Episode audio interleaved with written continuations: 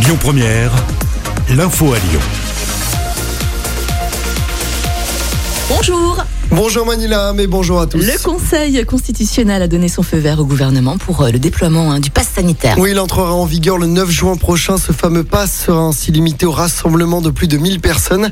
Pour y accéder, il faudra présenter soit un test PCR négatif, soit un justificatif de vaccination ou soit une attestation de rétablissement du Covid. On revient maintenant sur le pass culture annoncé il y a quelques jours par le chef de l'État.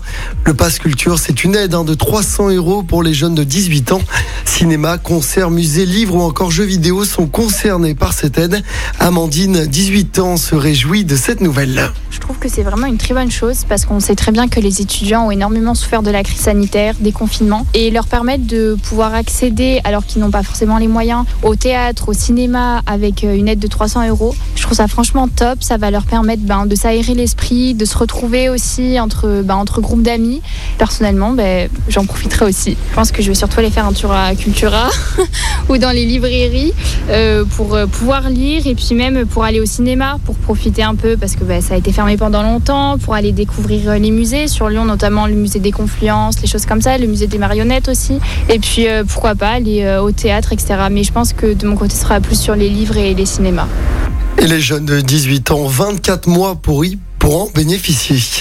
Un appel à témoins lancé pour retrouver un homme qui roulait à 214 km heure sur le périph Laurent Bonneveille.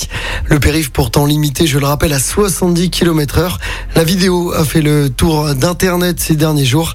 La CRS autoroutière est chargée de l'enquête. La région prête à débloquer 5 millions d'euros hein, pour rénover le pont de Vernisson. Oui, Vernisson, pardon. oui, Laurent Vauquier était sur place hier. Je rappelle que le pont doit passer en sens unique le 23 juin prochain afin de le préserver.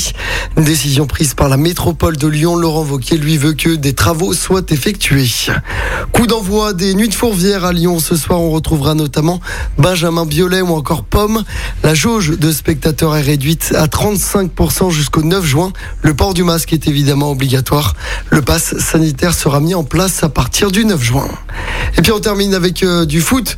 Et c'est déjà malheureusement terminé pour les Bleuets à l'Euro. Les espoirs français en sont déjà éliminés dès les quarts de finale par les Pays-Bas. Une défaite de buts à 1 hier soir. L'info du jour qui fait du bien. Et on parle ce matin d'un partenariat qui casse les codes. Oui, le club de rugby du Biarritz Olympique qui évolue actuellement en Pro D2 et qui pourrait monter en top 14 innove et présente un nouveau partenaire maillot inattendu. Le logo, le logo de l'application de rencontre euh, gay Grinder viendra en effet habiller le torse, l'épaule et le derrière des joueurs avec également un marquage sur le short. Un sponsor qui n'est pas qu'un atout financier donc.